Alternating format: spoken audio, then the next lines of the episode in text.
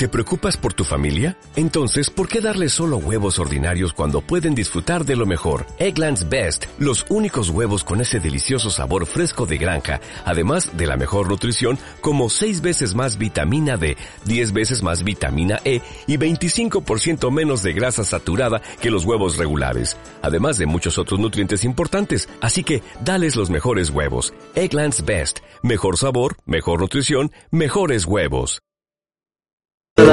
qué pena que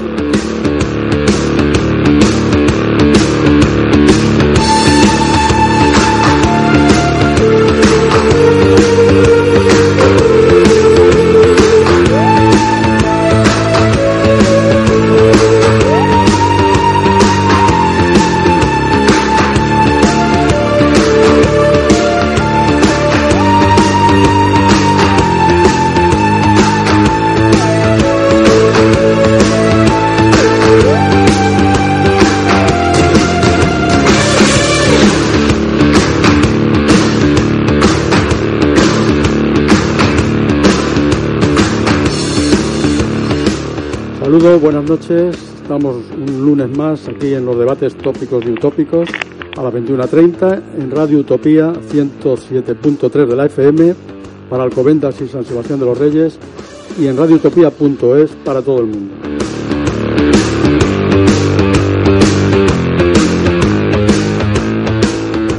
Hoy estamos Diego en Córdoba. Buenas noches, Diego. Hola, buenas noches. Y aquí en el estudio, Cavi, Hola Diego, ¿qué tal? Hola, Carlos. Buenas noches. Y yo mismo, Paco, que estoy aquí a los mandos de la nave. Y bueno, pues hoy por iniciativa de Guillermo vamos a tratar el tema del hambre en el mundo. Eh, información que Guillermo ha sacado de la lectura de un se ha metido un libro entre pecho y espalda casi completo de 700 páginas. Eh, un libro que actualiza eh, este grave asunto. tiene un formato periodístico, pero tiene un gran nivel, según nos comenta. Eh, pretende acercarse en cierta forma al ensayo, aunque no es exactamente un ensayo, ¿no? Y bueno, estamos hablando del libro titulado El hambre de Martín Caparrós, un, periodista argentino que ha viajado por muchas zonas del mundo en donde realmente hay ese, ese problema muy grave, aunque luego veremos como en España pues también cuecen habas, ¿no? Eh, bueno, y entonces por a Guillermo le damos la palabra para que nos empiece, en primer lugar, pues a definirnos el problema. Cuando hablamos de hambre, ¿de qué hablamos?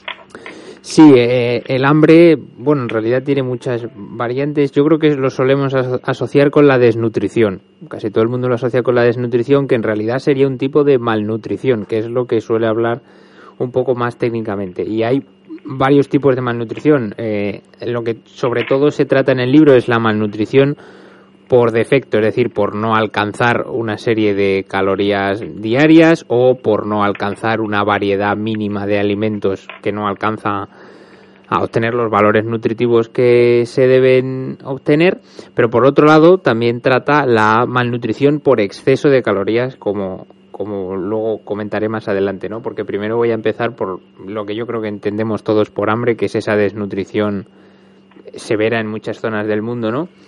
Y, quería leeros un poco cómo define él el, hambre en el libro, ¿no? Porque él, eh, según la OMS, para que nos hagamos una idea, un niño debe consumir entre 700 y 1000 calorías diarias y un adulto 2200 de media. Esto varía en función de la morfología de, cada uno. Las Pero, mujeres menos. Y él habla de que el hambre es un proceso, una lucha del cuerpo contra el cuerpo. Me parecía muy interesante porque luego dice que un cuerpo que pasa hambre, es decir, el que no consume las calorías necesarias por día, pasa hambre, se come. Un cuerpo hambriento es un cuerpo que se está comiendo a sí mismo y ya no encuentra mucho más. Yo creo que esta es una definición de hambre muy interesante porque eh, va más allá de lo puntual, lo, lo, revela como un proceso, como un día a día, como una vida, que es lo que a lo largo del libro es lo que yo he podido eh, observar que él trata de transmitirnos, ¿no? Que es eh, gente que vive en eso, o sea, su vida es el hambre, no hay un afuera del hambre, ¿no? En todo caso, no se refiere a, las posibles hambrunas, ¿no? Que pueda haber por motivos de guerras, inundaciones, catástrofes de todo tipo, ¿no? Eso es, eso es. Eh, él habla de que, bueno, las hambrunas por supuesto existen y afectan cada año a 50 millones de personas, que no son pocas. Hambrientos en el mundo, él habla de que la cifra que se alcanzó en 2013, pero luego ha ido variando, pero más o menos oscila siempre entre los mil millones de personas en el mundo, que son muchas, ¿no? Y, y entonces, eh, mm, para que veamos que él no trata el tema de, de las hambrunas, nos dice que, eh, bueno, de los mil millones, 790 viven en lo que él llama el otro mundo, que es lo que generalmente se conoce con el tercer mundo, la periferia, ¿no? Bueno, de esos, eh, 50 eh, son víctimas de una situación excepcional, pues de algún tipo de dictadura, de algún tipo de guerra, de algún tipo de catástrofe climática. Pero el resto es hambre estructural. O sea, esos 50 millones se supone que una vez superada esa situación excepcional podrían llegar a alcanzar eh, una situación normal, ¿no? Eso es, que el motivo es esa situación excepcional. En el resto, los 740 millones restantes eh, no hay un motivo o no se da un motivo aparente más allá del sistema, el orden social en el que vivimos, ¿no? Entonces, eh, eh, es, es, un tema muy complejo, ¿no? Y en el caso de el hambre en, en los países desarrollados, él trata a Estados Unidos, por supuesto trata también este tipo de hambre, porque este tipo de hambre lo hay en España, lo hay en Estados Unidos. De hecho, él afirma que Estados Unidos es el país rico con más pobres del mundo, y, por tanto en el que más hambre hay dentro de los países ricos, pero sobre todo trata un tema que es que mm, en los países ricos existe una comida para pobres, que es esto que se ha llamado comida basura, y entonces por mucho menos precio podemos conseguir eh, muchas más calorías. Él nos dice que con 3 dólares aproximadamente podemos conseguir 300, 400 calorías de verdura y 4.500 de otros tipos de comida basura. Que, luego ese tipo de alimentación tiene otro tipo de consecuencias eh, inconvenientes, ¿no? Digamos, pero, al menos no hay carencia de, calorías. Eso es, yo lo quería comentar porque los, los efectos en los cuerpos son totalmente distintos. Él habla de que la obesidad es una enfermedad de pobres. ¿Por qué? Pues porque están sobrealimentados en, en función de que comen muchas más calorías porque es la única comida que pueden comprar no por otra cosa. Y en cambio, e, esa malnutrición en los países pobres se manifiesta pues en el raquitismo y en las imágenes que todos eh, hemos visto muchas esto veces. Es, esto es importante. En los pueblos eh, no entienden, las mujeres estas antiguas no entienden que un niño gordo no es un niño bien alimentado. El, niño bien alimentado tiene que tener aspecto sano.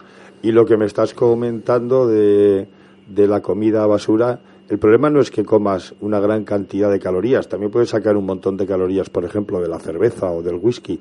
El problema es que eh, no comes verduras, no comes fruta, tienes eh, eh, comes muchas calorías, pero no muchas proteínas, pero no comes vitaminas, no comes minerales, no comes tal. Claro, claro, ahí es es otra forma de hambre, pero es hambre. Y los ricos no, este problema no lo tienen. Los ricos comen frutas, verduras y hasta cuando van al hotel tienen un canasto ahí que sale en las películas. Un canasto de frutas en la habitación. Sí, ahora que comentabas como ese choque cultural, ¿no? Con los pueblos y demás, em, yo sí quería deciros, porque él empieza con el libro hablando de esto, para que nos hagamos también un poco a la idea de, del choque cultural. Él está hablando con una mujer de Madagua, en Níger, y le pregunta qué es lo que come todos los días. Y ella le dice que la bola de harina de mijo. Es una bola con harina de mijo, claro, que hacen allí y eso es lo que comen habitualmente. Y entonces él le pregunta, bueno, ¿comes eso todos los días? Como queriendo decirle, qué aburrimiento. Y ella le responde, bueno, todos los días que puedo. Y entonces, claro, él dice, ostras, eh, yo le estoy preguntando si solo come eso porque no tiene otra variación y ella me dice que que, es eso de variación. Todos los días, Claro, ese es el, el, choque cultural tan tremendo que uno afronta cuando se mete en, en el tema del hambre, que es otro mundo. O sea, eh, yo la verdad me ha impresionado mucho en ese sentido. Y la verdad es que yo tampoco he querido entrar en muchos más datos porque me ha gustado mucho una cosa que él comenta que es Mm, cuando es grave. Es decir, los, los números nos llevan a, bueno, mil millones de personas son muchos, son pocos. cuando es grave? Cuando son mil, cuando son cien, cuando es uno. Entonces, bueno, el libro está en realidad también lleno de toda una serie de estadísticas, pero... En realidad pones 24, tío. Claro. Los números que has dicho no son los que pones en el. No, bueno, porque él, él utiliza otro, él utiliza otro, ejemplo, ¿no? Yo ahora mismo no me acordaba de, lo, de los números que él pone, ¿no? Pero... Sí, pero se entiende la filosofía. Nos está diciendo que cualquier cantidad de desnutridos o de hambrientos es ya un problema muy grave. Aunque sea una cantidad pequeña, máxime cuando hablamos No, que, que es muy difícil realmente determinar cuándo es grave. Claro, claro. Eh, no, la cantidad, ¿cuándo la cantidad es pequeña o grande? Eso es lo que es difícil decir. Sí, es más impresionante mil millones. Eso claro. Está, eso está claro. Pero bueno, el problema sería igual si fueran solo 100 millones o menos. Claro, eso es. Entonces, bueno, eh, se supone que con esto tenemos bien definido, eh, digamos, el hambre como desnutrición estructural, como una falta de alimentación adecuada, eh, digamos, sin esperanzas, además, de por el sistema económico y político en que esos pueblos o naciones están, pudiera llegar a alguna vez a conseguirse, salvo que cambiaran las cosas. Ya veríamos luego cómo. Podemos hablar ya de causas. ¿Cuáles son las causas, digamos, de esta situación estructural que se da? para esos mil millones de personas? Sí, bueno, eh, él a lo largo del libro, y yo comparto la opinión, es eh, el sistema está basado en eso, ¿no? El sistema se basa desde un inicio en, en la relación entre desarrollo y subdesarrollo. Y es importante entender, porque eh, se nos suele contar que nosotros somos países que nos hemos desarrollado y ellos no cuando en realidad en lo que nosotros hemos, ido, hemos hecho ha sido desarrollarnos a costa de su subdesarrollo. Es decir, el subdesarrollo es un producto del sistema y por lo tanto el hambre es un producto del sistema. Eso está en el libro constantemente. Y luego él también hace especial hincapié en el papel que juega en el, neoliberalismo desde los años 80, ¿no? Porque es, es importante. Aunque el problema es anterior. el problema es inherente al sistema, pero se ha agravado. Eh, de hecho, él, claro, en valores relativos siempre es mucho más difícil, pero en valores absolutos estamos viviendo la época en que más pobres hay en la historia de la humanidad. Y, el hecho de que el neoliberalismo haya atacado, sobre todo porque una de las condiciones del FMI, del Banco Mundial y demás para conceder créditos a los estados es que se fueran retirando de toda una serie de asignaciones que se daban y protecciones que había y abriendo todo a, a los mercados. Y entonces, claro, eh, eso provoca, como dice él en un momento, que un pollo en Senegal ya no vale lo que vale un pollo en Senegal, sino lo que vale en Nueva York o París.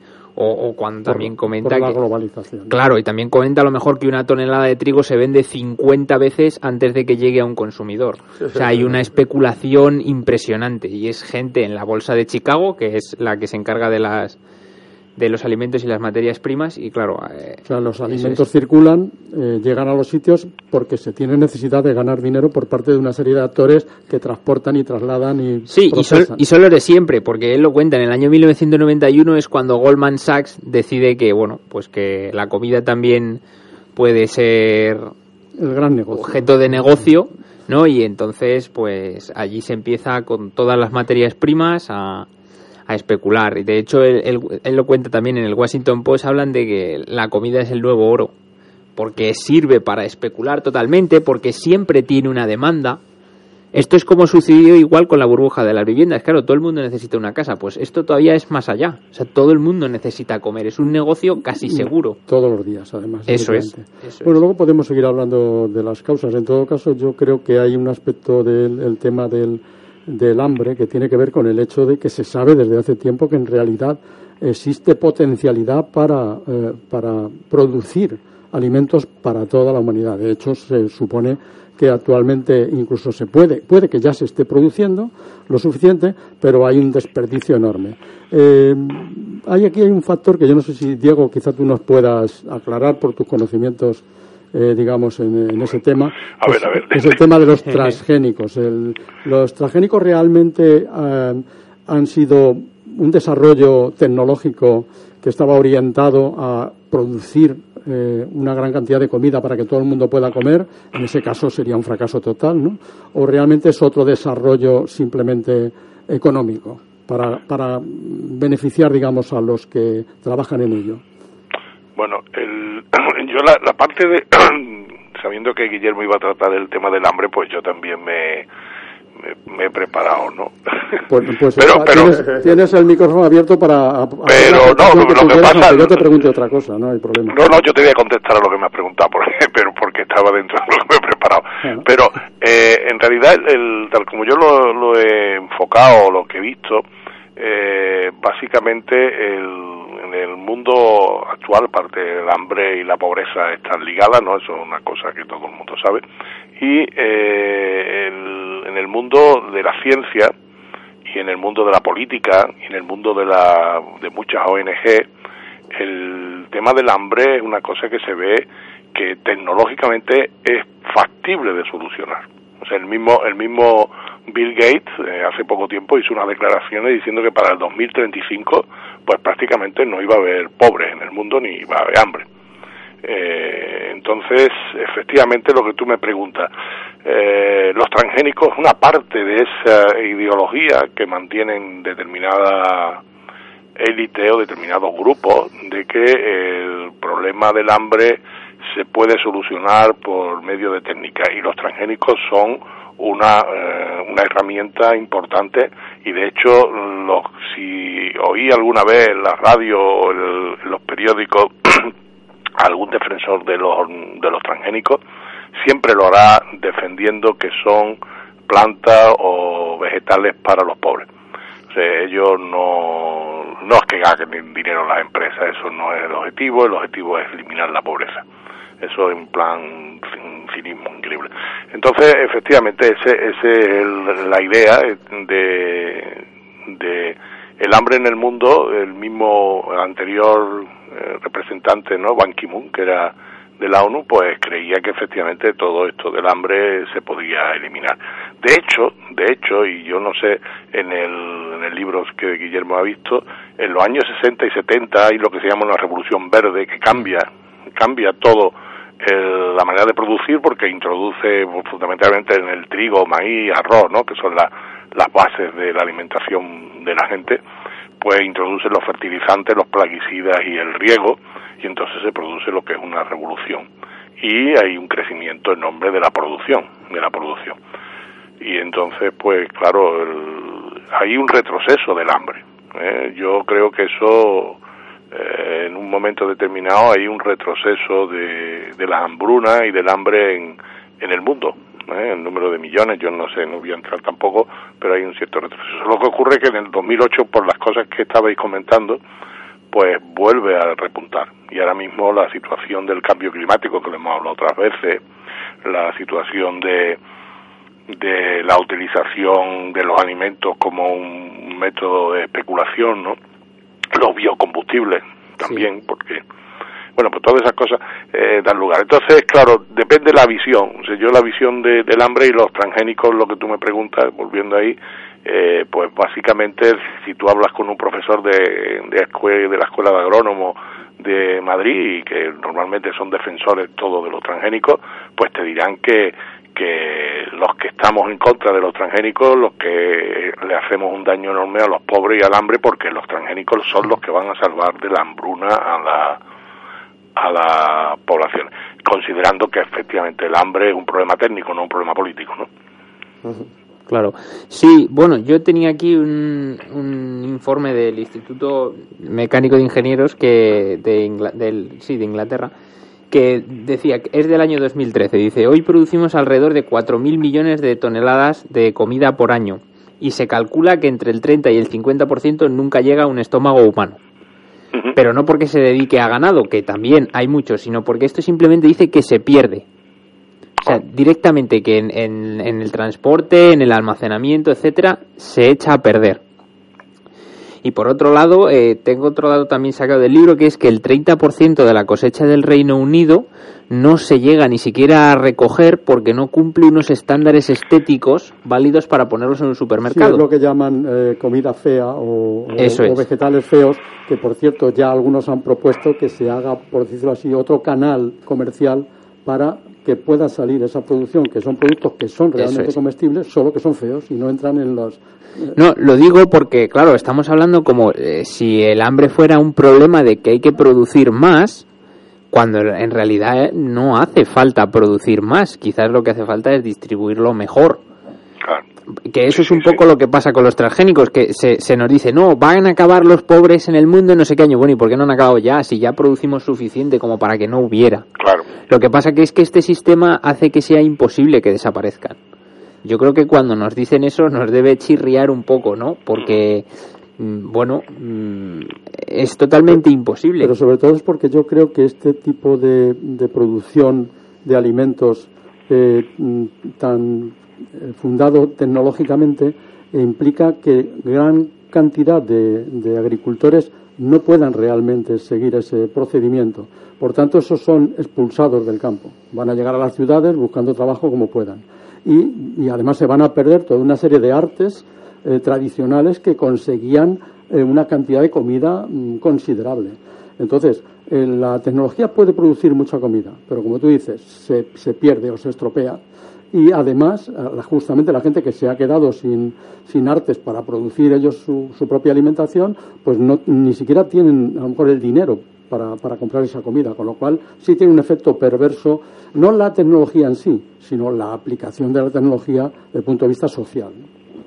Sí, sí, total, totalmente, ¿no? Y luego otra cosa que no hemos comentado que es interesante también es el modelo alimentario occidental y sobre todo estadounidense o anglosajón en general, basado en el consumo masivo de carne, ¿no? Eh, no tengo ahora los datos, porque, pero en el libro sí, sí los da de la cantidad de agua que hace falta para producir, por ejemplo, trigo y lo que hace falta para que una vaca coma ese trigo, ¿no? O sea, la- las cantidades que hay que destinar para comer carne eh, es una locura, ¿no? Y además pone un ejemplo que a mí me ha gustado mucho que dice que antes comíamos cosas con carne y que ahora comemos carne con cosas. Son cosas, sí. Y, es, y ese cambio es muy importante porque poco a poco lo están empezando a incorporar los chinos. Y esos son muchos miles de millones de personas incorporándose a un modelo alimentario que no es sostenible y ni siquiera deseable, ni desde el punto de vista de la salud, ni desde el punto de vista climático, por la contribución al cambio, al cambio climático de- del metano de la digestión de, del ganado, etcétera, ¿no? Entonces, eh, es, lo digo porque tengo la sensación de que el problema va a ir a más. Seguramente Sí, sí, la- por lo que has dicho. Bueno, entrar cuando queráis, Diego, Cavi. No, no, que sí, que efectivamente yo creo que el problema, pero vaya más por, por eso, efectivamente, por lo que tú estás diciendo, de que el, el consumo de, de carne, por ejemplo, si el americano y el español es muy diferente, pero si el consumo de carne americano se traslada a China, eso va, va a generar una gran cantidad de problemas, tanto medioambientales como de, de trasvase de, de vegetales de- del mundo del humano a, a lo animal. Pero yo creo que el problema fundamental y van a ser lo del cambio climático, van a ser la sequía, la por ejemplo en Miramar, ¿no? Eh, Hace poco tiempo ha habido unos huracanes y es que es que destrozan completamente cualquier tipo de de, de producción de alimentos. Entonces, eso va a ser, yo creo que ese va a ser el gran problema. La, la naturaleza va a ser muy rebelde, va a ponerse muy rebelde y vamos a tener problemas. Entonces, claro, los sitios, nosotros mismos aquí lo podemos vivir. O sea, nosotros tenemos, por lo que he leído, tenemos un tipo de agricultura dedicado al riego. Si, si nos viene la sequía, pues no sé, mm, o- los olivares, por ejemplo, que es un árbol que puede perfectamente vivir sin del secano, que no, no hace falta riego, sin embargo, eh, yo creo que el mayor porcentaje, la mayoría del, del olivar es, es de regadío, pero bueno, eso, Claro, que ese- esa es una de las Ese- causas de que esté, de que que, de que haya tanto problema con el agua actualmente en Claro. España, ¿no? Porque se están regando plantas que tradicionalmente son de secano, precisamente para aumentar la productividad. De manera que siempre estamos dándole vueltas al mismo tema. Se produce para ganar dinero. No se Claro. produce para que la gente tenga alimentación. Hay otro tema en este sentido que también creo que es un tema sensible, que es el de la utilización de la producción agrícola para eh, eh, alimentar a los, a los automóviles, para la generación de agrocombustibles, lo que llaman ahora más que bio, dice que prefieren denominarlos agrocombustibles. ¿no? Ah. Eh, no sé si tenéis algún dato más por ahí sobre el, el tema o la importancia que está teniendo. Eh, parece ser que Brasil, en, en Estados Unidos, sí que hay un consumo considerable de, de este tipo de, de agrocombustibles que, claro, lo que hacen es sustraer a la producción de alimentos Eh, que en todo caso, claro, el problema sería que aunque no se utilizaran para los automóviles, posiblemente no llegarían a esos pueblos que no tienen para pagarlos. Y sobre todo que aumenta el precio del alimento, porque es más rentable eh, fabricar gasolina. ¿no? En Brasil desde hace un montón de años se lleva utilizando creo que es maíz, pero bueno, es eh, soja, y soja, sobre todo soja. agrocombustibles. Desde hace un montón, desde desde antes de que aquí empezáramos a regularizar, ellos que no necesitan leyes para vivir, ya lo, ya lo hacían. En Estados Unidos mm, no sabía, me extraña, me extraña bastante porque a ellos lo que les gusta es el petróleo. Sí, pero en Estados Unidos, sí, pero es que... ser que en Estados Unidos ya hay una legislación que obliga a que cierto porcentaje de la producción de maíz eh, se debe dedicar a, agrocombustible. A agrocombustible. Sí, porque sí, pero porque es distinto tipo de maíz, no es el mismo. Cultivan un es, tipo de es otro, es creo que creo que es amarillo y el blanco es para comer y ellos eh, utilizan el amarillo, pero claro, en el momento en el que es más rentable, pues se sustituye. El tema es que efectivamente la, digamos este tipo de, desarrollos, digamos económicos, ¿no? en donde eh, se empieza a producir tal tipo de maíz porque puede ser interesante para los automóviles entonces, eso inmediatamente hace que haya una demanda. Por ejemplo, México puede tener una producción determinada que permite que el precio de la tortilla, que es lo tradicional comer allí, pues esté bajo. En el momento que hay una gran demanda de maíz, aparte que pueden cambiar el tipo de maíz que producen, esto se va a Estados Unidos porque allí lo están reclamando y a continuación el precio de la tortilla sube de tal manera que los pobres son todavía más Eso es lo que sucedió en México porque, porque una gran parte del maíz se cultivaba en Estados Unidos y, y, venía a México y México lo importaba y lo que hizo Estados Unidos fue retirar parte de ese maíz del mercado para sustituirlo por el otro, por el de los agrocombustibles y claro, las tortillas en México subieron de precio una barbaridad. Me estoy queriendo acordar de otro dato porque eh, este hombre, Martín Caparrós, que es el autor del libro, es argentino y para este tema utiliza Argentina. Él dice que Argentina es el sojero del mundo y, él dice que más o menos, los datos son algo así. Creo que Argentina tiene como unos 40 millones de habitantes. Ellos producen soja como para 400 millones. pero la exportan toda. Ellos no consumen nada. Entonces, él, él, claro, él pone esto como producimos alimento, porque es un alimento para 400 millones de personas y todo va, Ah, Pero la, soja que ellos producen es para alimentación animal, ¿no? sí, ellos eso es, ellos la producen para... soja transgénica eh, que en realidad no, no creo que tenga... Va a China, por lo visto. Creo que por lo visto lo que está haciendo es alimentar a la, carne que acaba en China, la clase media china. Mm, ya, ya, porque yo, bueno, no sé, la, la, verdad que, que el tema en los países, tanto Brasil como Argentina, Uruguay, bueno, más pequeños, el, tema de, los transgénicos y el desarrollo de, las relaciones, no con la alimentación, porque la mayoría de, esos terrenos además son terrenos que se están eliminando eh, biodiversidad, y bueno, aparte de las barbaridades, son productos, como estabais comentando, para los agrocombustibles, para la producción de carne, para un absurdo. O sea, yo no, no sé, bueno, eh, porque nunca nunca van a, el tema del hambre no no se soluciona con ninguna de esas cosas que estamos hablando. La gran cantidad de terreno que hay porque uno de los problemas que, que yo he leído y que el, eh, el problema es el aumento de la población mundial. O sea, la, la población ahora mismo está en 7.500 millones, ¿no? De, de personas en el planeta. De ese orden. Sí, por de ese orden, bueno, pues claro, el problema siempre que hay duda es que con cómo se alimentan. A base de huertos urbanos no coméis los de Madrid, ¿eh?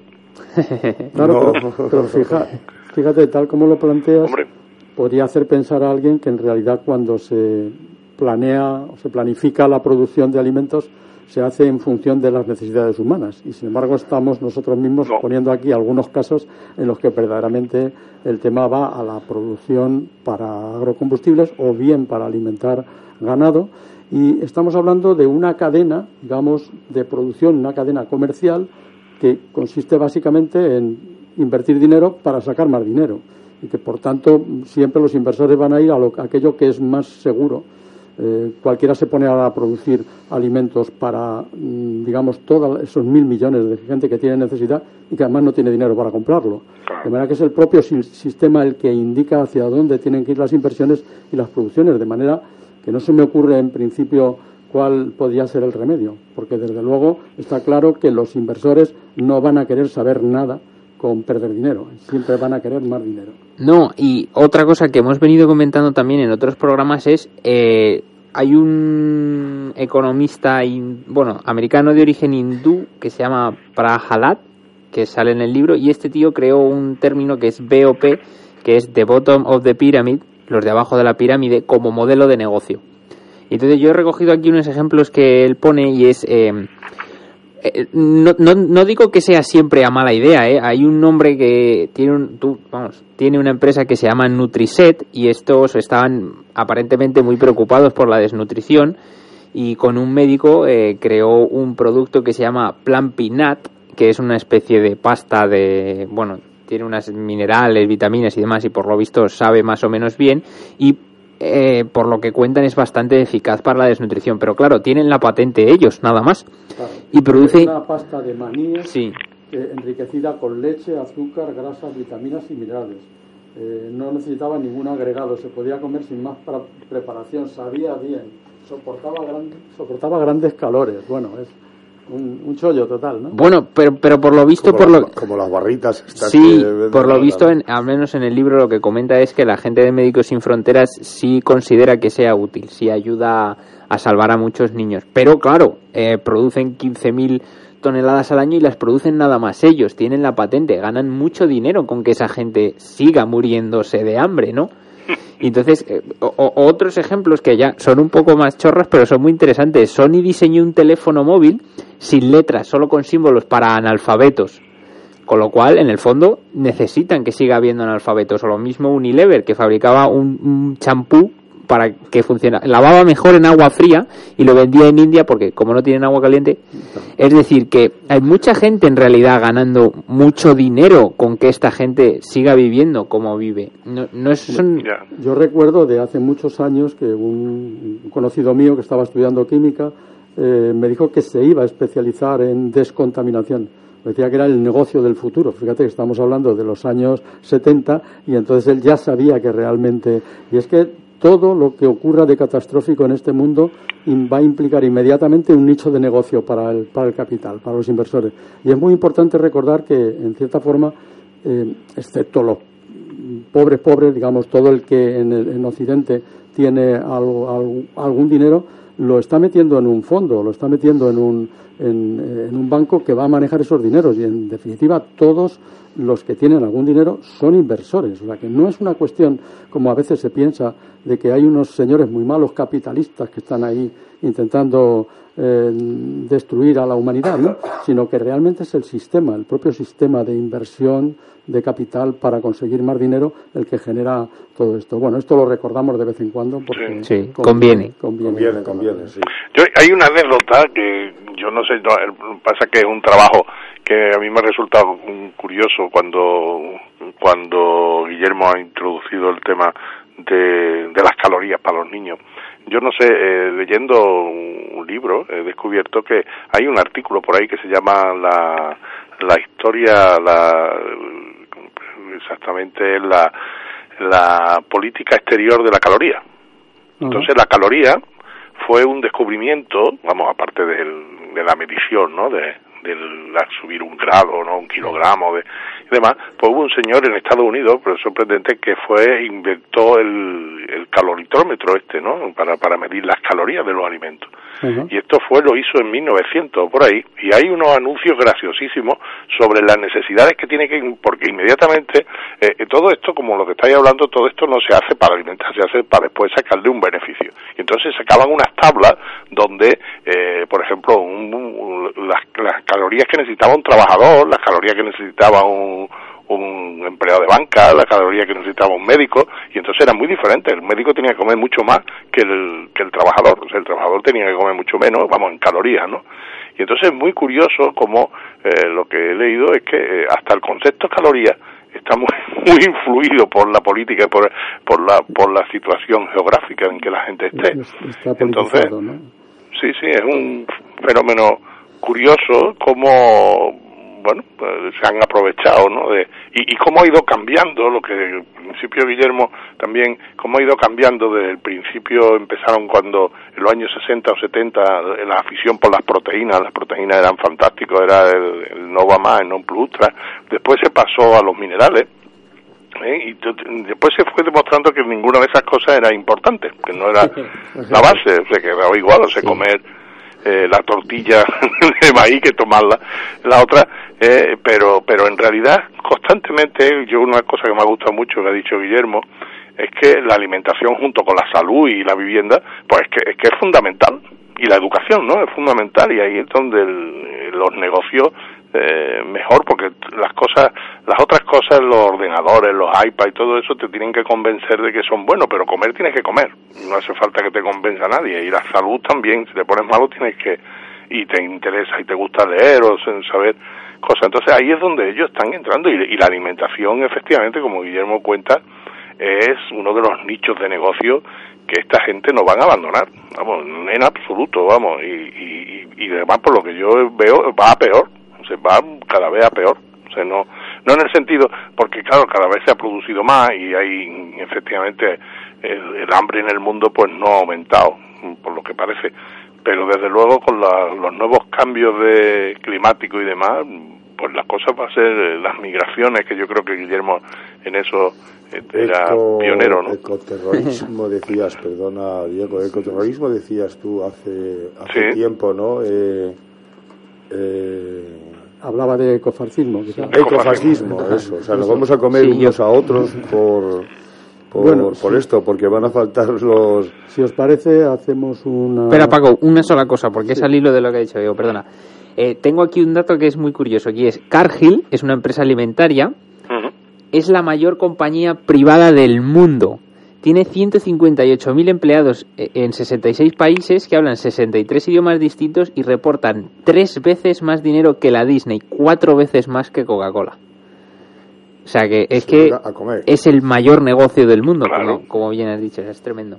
Sí, yo creo que podemos decir que efectivamente, eh, si no los causantes, digamos, originales, sí que el, el, hecho de esta organización económica, este sistema económico que padecemos, es el que puede hacer que los problemas se hagan cada vez más graves, porque la lógica de la inversión y de la acumulación de capital es absolutamente ciega. O sea, va a donde hay un nicho de mercado y destruya a quien destruya.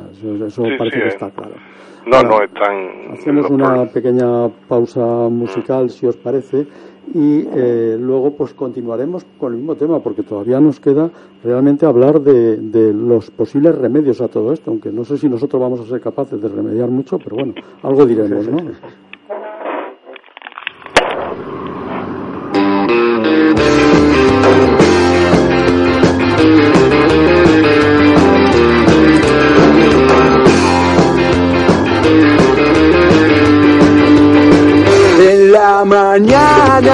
desayuno las dudas que sobran de la noche anterior.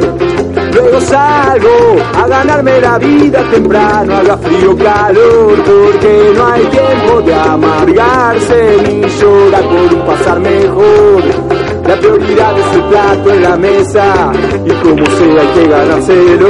Entonces veo que las cosas se ponen muy bravas cada día más y mi esposa va tirando del carro conmigo juntos a la par y como no hay un peso para mandar a los chicos a estudiar, también los llevamos a cartonear.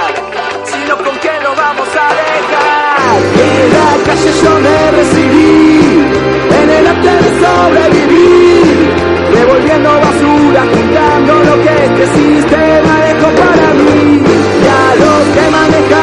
país. A esa gente le quiero decir, les propongo se cambien de lado un momento y a ver si se van a vivir mi vida de cartonero.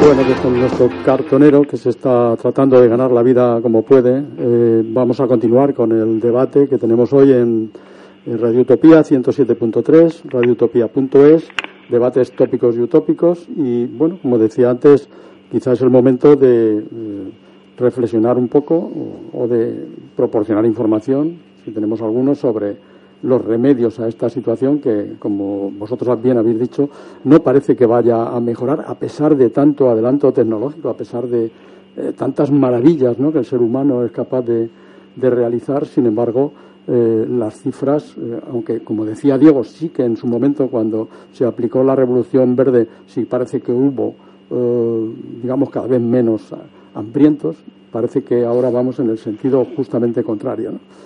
Bueno, no sé si tenéis alguna información. Mira, yo para introducir el tema, como lo de los transgénicos, hubo una, una encuesta que hicieron a una, un señor que estaba escribiendo un libro para preguntar y le preguntó a, a científicos sobre el tema de los transgénicos, qué, qué pensaba de los transgénicos con respecto al, a la solución del problema del, hambre y demás, ¿no?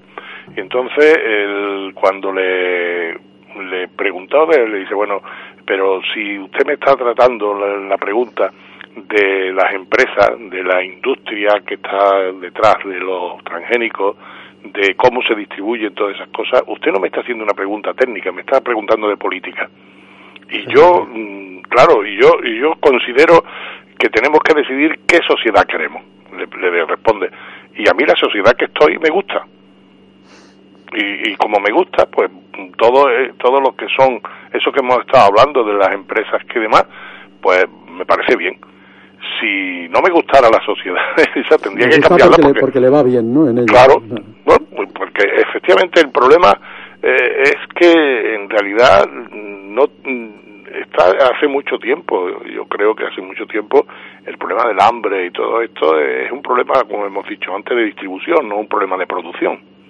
Entonces, si, si cambia, hay países como Haití, sitios donde eh, bueno, hay anécdotas, historias increíbles, ¿no? De cómo eh, el Clinton, el Gates y toda esta gente, como os decía antes, el Gates dice que en el 2035 se acaba el hambre, pero bueno, eh, yo no sé, me, imagino que, que, que como decían, como de, dicen los que te venden, ¿no? Cuando vas a un banco, dicen los, los beneficios anteriores no justifican los, o no, no predicen los, los, los futuros, ¿no? Pues igual aquí. Yo, sin embargo, no estoy muy de acuerdo con esta máxima de que es un problema de distribución más que de producción, porque, porque el tema yo creo que depende del tipo de producción. O sea, el tipo de, de producción basado en el capital eh, implica que a determinados sectores de la población que no tienen el dinero para comprar los productos no les va a llegar. O sea, en realidad solo les va a llegar, eh, digamos, la caridad. Eh, el sistema también tiene sus ONGs y tiene sus bancos de alimentos eh, aquí mismo en, en, España, ahora, bueno, ahora este fin de semana ha habido una recogida masiva de alimentos en los eh, hipermercados y demás, que no es nada más que un sistema de caridad que implica que se va a reforzar el sistema de desigualdad, porque bueno, como ya les vamos a dar esta comida para que realmente no pasen tanta hambre, pues en realidad el sistema no tenemos que cambiarlo. Por eso yo pienso que realmente podríamos hablar de que aquellas formas de producción que parecían tan penosas, de cuando cada uno tenía su pequeña parcela y podía producir sus alimentos, eh, no las vamos ahora mismo a santificar y a pensar que vamos a volver a ello. Pero en todo caso sí hay que recordar que el sistema se ha encargado de conseguir que esa gente se haya ido a las ciudades, supuestamente a vivir mejor, y que ahora nos encontramos con que datos para España, el cálculo que se hace de personas que tienen problemas de alimentación son de 2.300.000, que es una barbaridad de gente. De manera que, en fin. Sí, eh, de, de, todas formas, también hay que decir, eh, cualquier pobre en España es mucho más rico que cualquier pobre en Níger. Claro. Digo esto porque además está en el texto eh, eh, y pone además el ejemplo que a mí personalmente me ha gustado mucho de cuando Marx dijo aquello de proletarios del mundo unidos. Pone el ejemplo de que a lo mejor un, un pastor keniata y un obrero inglés sufrían una miseria relativamente similar o muy similar. Eh, tenían lo justo para vivir y ya está. Y entonces sí existía una uniformidad. ¿no? Sí podían, en, en aquel entonces tenía sentido aquella frase. Hoy en día ya no la tiene. Y ya no la tiene porque el sistema, el modo de producción está basado en que en unas zonas geográficamente localizadas haya sobreconsumo y en otras subconsumo. Es decir, hay que entender que lo que nosotros comemos de más es porque otro lo come de menos.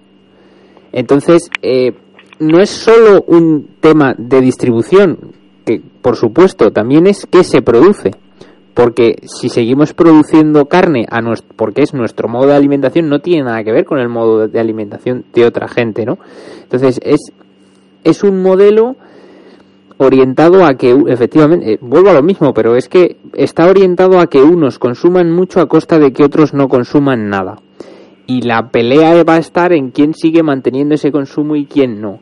Por lo tanto, la solución pasa por acabar con los modelos de consumo en los países occidentales, principalmente. Entonces, eh, yo creo que hay que ver cómo se le da la vuelta a eso, que eso es un tema muy complejo. Claro, por... sí, no, claro que, que, que efectivamente, el, como hemos visto antes, el, el, problema de la alimentación es un problema que está eh, rodeado de, digamos, de relaciones con otras cosas.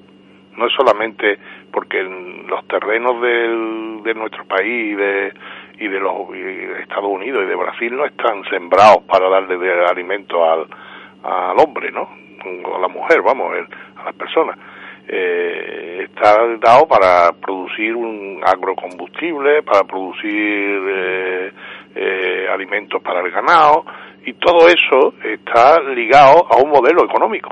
Sí, producir, producir mercancías, mercancías que se puedan vender en el mercado, ¿no? Para ganar más dinero. Todo, todo eso. Entonces, eh, en el momento en que, desde como contó Guillermo, o, fuiste tú, Paco, el banco este Goldman Sachs descubre que los precios a futuro de la, del arroz, del maíz y demás, se puede especular con ellos, pues mira, podemos hablar lo que quiera. Claro, que, que puedes producir, es que el problema además tú lo has contado, puedes producir mucho, en mucha parte no te sirve porque en realidad no, no cumple los estándares que tienes que producir, puedes producir mucho y sin embargo se lo comen los, las cabras o las ovejas o las gallinas, eh, bueno, todo eso, pero, pero al fin y al cabo todo eso está dentro de un modelo. ¿Qué es lo que decía este hombre? Si, si a ti no te gusta el sistema donde está, tienes que cambiar el sistema entero. no, no, no la distribución, la producción. Tienes que cambiar el sistema entero. Si no cambias el sistema, perdona, Cavi, eh, si no cambias el sistema, pues bueno, yo qué sé, seguirá todo eso funcionando, ¿no? Tiene una inercia enorme, tiene una inercia muy grande, es muy difícil realmente enfrentarse a él. Yo a mí me ha gustado mucho por ahí una frase que aparecía, eh, ahora no sé si es de este libro, del de Caparrós o en alguna otra cosa que yo he leído por ahí, que hablaban de que algunos pueblos, quizá todavía algunos países, quizá todavía podían tratar de optar a una desconexión del sistema, una mm. desconexión. Claro, lógicamente el que está en unas condiciones muy malas, muy malas, pues se puede desconectar si quiere, pero eso es a beneficio de inventario, porque realmente ¿qué, podrían hacer? ¿no? Si se depende de las ayudas, por ejemplo, que para eso está el Banco Mundial, para eso está este, el Fondo Monetario, precisamente para haber conseguido arruinar a esos países su forma de producción tradicional, dándoles unos dineros que luego les van a reclamar por la deuda y tenerlos totalmente pillados. ¿no? Entonces yo creo que eh, esos otros países que pueden tener todavía sistemas de producción autónomos, eh, salvo que les invadan, ¿no? Eh, un autor planteaba la posibilidad de que desconectaran del sistema, o sea, que trataran de ir a sistemas, pues, ¿por qué no decirlo?, un tanto autárquicos. Sí, Samir Amin lo lleva diciendo desde los años 60. Es de Amir, sí, ahora me lo Es Amin, lo lleva diciendo mucho tiempo. Lo que pasa es que tiene sus dificultades. No, no deja de tenerlas y sobre todo ya en el, en, el momento que... Un ejemplo muy claro, y lo hablamos también hace poco, es Venezuela. Mm.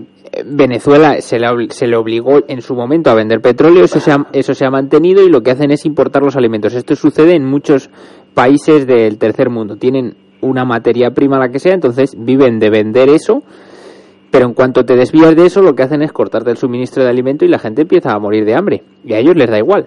Y eso es lo que hemos visto en Venezuela. Entonces, sí probablemente la, la salida pase por ahí. Pero yo, sobre todo, creo que eso... Mm, no sé si es aplicable, lo decías muy bien, no es aplicable a todos los países. Creo que lo interesante es eh, cosas mucho más locales. Ya no, que es lo que quería decir antes, ya no vale una estrategia a nivel planetario. Bueno, eso puede ser un objetivo final, pero la manera de acabar con el capital no tiene que ver, por ejemplo, en España y en Alemania. porque tienen estructuras económicas distintas, porque el centro y la periferia, y en este caso España sería la periferia de Alemania, tienen estructuras distintas, están orientados económicamente distinto, funcionan distinto, los poderes económicos tienen intereses ligeramente distintos y entonces hay que combatirlos de forma distinta. Y yo creo que esta también es una de las cosas que está en el libro que es, cuidado, este es, son dos mundos y entonces debemos combatir los dos mundos de forma distinta y luego además en cada mundo también de forma distinta. Lo que yo también humildemente a mí me viene muy grande proponer más solución más allá de esto, ¿eh? O sea, todavía, No, todavía. Evidentemente, tanto como proponer soluciones, no, porque las soluciones siempre mm, salen, digamos, mm, por boca de expertos, ¿no? que están a, los que se paga para que trabajen en ello. Nos- nosotros somos opinadores modestos y sí podemos tener una idea general de, cuáles de cuáles son las posibles salidas a largo plazo, lentamente y con muchas dificultades, ya lo sabemos. Pero es que yo eso lo contrasto con la siguiente idea. ¿Es que vamos bien, acaso? Digo, porque, No, porque- pero porque aquellos propagandistas del sistema Sí. que dicen que en realidad el, el sistema productivo tal como está funcionando terminará por llegar a todo el mundo, se acabará con el No. hambre, todo el mundo podrá vivir, no bien, pero podrá vivir eh, medianamente bien, eso evidentemente no es así, o sea, no, no es así. ¿Por qué, No, por y- qué están viniendo tantos eh, emigrantes? No, pero además eso en realidad es fácilmente de- desmontable de una forma muy sencilla y es debe haber sobreproducción de alimentos para que el precio de los alimentos en los países occidentales no se dispare y ocupe una parte ma- demasiado grande del salario, porque una parte tiene que ir a créditos, a coches, a televisiones, a consumir todo este tipo de cosas. Es decir, que si todo el mundo con la producción actual empezara a ejercer demanda sobre los alimentos, los alimentos subirían y solo podríamos comer. Eso no interesa al sistema. No, vamos, no interesa, no, es que no puede No puede. soportarlo, ¿no? Entonces, eso sí es un problema. Pero yo te ponía un ejemplo, Corea del Norte. Corea del Norte tiene un sistema autárquico, ya, pero es que tiene un 10% de su territorio cultivable. ¿Ellos qué hacen? Ellos Sí. autárquicos no pueden Claro, por eso he funcionar. dicho que no se lo pueden permitir todos los países. Entonces, Ese es el tema. Hay algunos Entonces- países que pueden estar en mejor situación y que en cierta forma podían ser el ejemplo. Yo no me he atrevido a meter aquí el tema de Pero los- el problema... de los- Sí, sigues, Diego. no, no, no. No, iba a decir que no me he atrevido a meter el tema de los BRICS, que podrían representar una variante de una variante de lo que está ocurriendo. En realidad no sabemos muy bien qué se está tramando eh, China, eh, India, eh, en fin, estos grandes países, Brasil. Pero mm, es posible que sí que tengan alguna idea de cambio en la situación, en los sistemas productivos, en, vista de que realmente la situación tal como está es, insostenible incluso para el propio sistema. Dinos, Diego, ¿qué nos querías No, decir? no, que yo es que lo que decía Guillermo, que decía que Corea del Norte, que yo no soy un defensor de Corea del Norte, en primer lugar porque no conozco aquello, pero pero no tienes, no, no que has dicho tampoco tiene, porque el que tenga un 10% cultivable no dep- depende de la población que tenga. Sí, Si tú, si tú, es que hay un problema que, que yo creo que desde la izquierda o desde los sectores, eh, es que somos muchos en el mundo, ¿eh? es que hay muchas personas. Entonces, este es un tema mm, que no gusta, no gusta tratar porque, claro, mm, no, Es que ese ¿cómo es- ese un a tema las controvertido. últimas consecuencias vamos a tener que decir cosas muy desagradables. No, pero es un, es un tema controvertido porque hay muchas Claro. informaciones en ese sentido porque que son maltusianistas y, Ma- y Malthus ya se le dio Claro, ya. por desmontado, ¿no? Y, en- y de hecho en este libro lo trata. En este libro no presta ninguna atención a que seamos muchos. Dice que simplemente forma parte del discurso maltusianista y que no le gusta y que no y que no le gusta, ¿no? Pero claro, también es absurdo creer que el planeta no tiene límites. Hombre, por eso te digo, vamos, yo no, no sé, yo no, no me considero maltusianista, pero, pero si tú tienes un 10% de terreno cultivable, eh, pues ahí te caben. Mm, Si después, claro, teniendo en cuenta que, que después no vas a tener petróleo, no vas a tener una serie de, de fuentes de energía que te vayan a permitir traerlo, sino que tienes que vivir con lo que tienes allí. Sí, pero yo, lo decía entonces- porque, perdona. Sí, ¿no? que no te caben más de los que te quepan. O sea, tú dices, mira, me calculo, me va- aquí en este país nos caben 30 millones. Bueno, pues no sé. Bueno, claro, pero también estamos pensando en, en- en- en estructuras nacionales. Es decir, a lo mejor es que es absolutamente irracional habitar Corea del Norte. ¿No? Ah, bueno. Por, eje- por ejemplo, por Sí, ejemplo, pero, pero lo que yo decía es porque sí he leído algunas cosas de que sí que hay un hambre estructural también en Corea del Norte precisamente por este tema, porque las condiciones geográficas pues eh, les acompañan muy poco, es decir, han escogido un país muy malo para hacer el comunismo, ¿no? Por, por decirlo as- así de sencillo. Entonces sí es cierto que eh, actualmente la política de Estado-Nación pues requiere de que se den las condiciones necesarias para que haya una producción para por lo menos mantener a la población existente. Imaginemos España y que pudiéramos, bueno, en el caso de España eh, sería sería yo defiendo que sería posible o, o la España de antes del cambio climático habría sido posible, ¿no? Porque tenemos una fertilidad muy alta y se pueden cultivar muchísimas cosas en este país. Pero imaginemos que, bueno, pues tú te separas del mundo y puedes mantener a 15 millones y sois 40. Ese es el problema, es decir, vale, pues tenemos que ser 10 millones. Bueno, pues yo me pido ser uno de esos 10 millones. Bueno, pues Eh, si tampoco se trata de hacer una eh, una una purga. de- de- una purga, ¿no? De un bien mal al país. Se trata de plantearte que, que no puedes tener eh, eh, ese, ese número, entonces, pues bueno, pues poco a poco la natalidad la vas regulando, va regulando y ya está. O sea, eso- Hay un, hay un creo- montón de, de películas que hablan de esto, de que alguien inventa un sistema, un virus o una bomba que va a acabar con media humanidad precisamente porque, porque el, eh, el planeta está sobrepoblado. Pero siempre, en todas las películas, siempre llega un gilipollas que lo evita y al final no, no muere nadie. Sí, sí, esa película Yo no me quisiera bien. poner en plan Cassandra, pero recuerdo que está anunciado, o está, digamos, previsto, que de seguir las condiciones climáticas tal como están o acelerándose, en el 2050 la mitad de la península ibérica estará desertizada. Es decir, Hombre, claro, tú- no Sí, tenemos sí. que contar solo con el aumento de la población, que en este Claro. caso no por la natalidad, porque efectivamente el- la natalidad aquí es, es- es muy baja, no la natalidad propia, por decirlo así, ¿no? sino por la cantidad de gente que, que quiere llegar y que puede llegar, porque está en situaciones desesperadas. En Claro. el 2050, ¿cómo vas a alimentar a toda esa gente? Por mucha tecnología que Claro. apliques. O sea, que realmente las situaciones, eh, yo siempre insisto en que las situaciones son bastante más graves de lo que parece y que normalmente no suele ser agradable, no nos gusta decirlo, porque además a- alguien siempre te dice aquello de, bueno, pero ya inventarán algo, porque la tecnología Claro. ahora, y la ciencia, bueno, es una maravilla esto y tal. pero- y A ver- vamos a ver a pasando los pasa. años y no se van tomando medidas realmente, seguimos en esta deriva. Y, y- y, sin embargo casi todo parece venir a la contra ¿no? de, de esas previsiones tan optimistas. Sí, sí. eh. Sí, ahí- yo estoy de acuerdo con matices. Y es, pues por ejemplo, Siberia va a pasar a ser cultivable y no lo era. Es decir, que se van a abrir nuevos espacios inmensos al cultivo. O sea que es cierto que hay que llamar la atención sobre, cuidado, el cambio climático es muy grave, somos muchos, etcétera, pero que también somos inteligentes. O sea que yo, yo tampoco, mm, no digo que haya que ser tecno-optimista, pero tampoco tecno-pesimista. O sea, creo No. que podemos afrontarlo y podemos solucionarlo. Claro, pero, pero es que justo has dicho lo que, lo que estaba implícito en lo que yo decía.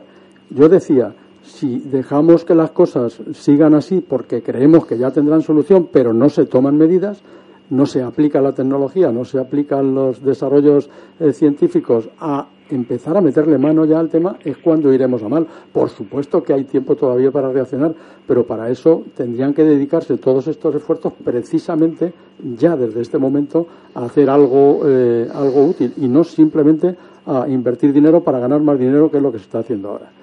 Bueno, y me temo que ya eh, se nos acaba el tiempo. Están ya esperándonos nuestros amigos de eh, la siesta de lunes que vienen con su buena música de siempre. Entonces, bueno, pues si tenéis alguna cosa que decir para finalizar el tema. No, yo fel- felicitar nada más que a Guillermo porque me parece que el tema es muy interesante, se puede se puede sacar eso de irnos a Siberia también está bien, que no, no tenemos que emigrar a, a Londres Sí, sí. Y, y, y bueno, y además nos hemos evitado hablar de Cataluña, que eso es un descanso Estamos teniendo últimamente mucha decisión en ese sentido, o sea que vamos, vamos muy bien. Muy Bueno, bien, pues entonces bien. lo dejamos, eh, debates tópicos y utópicos en Radio Utopía y hasta el próximo lunes. Buenas noches. Vale, buenas noches.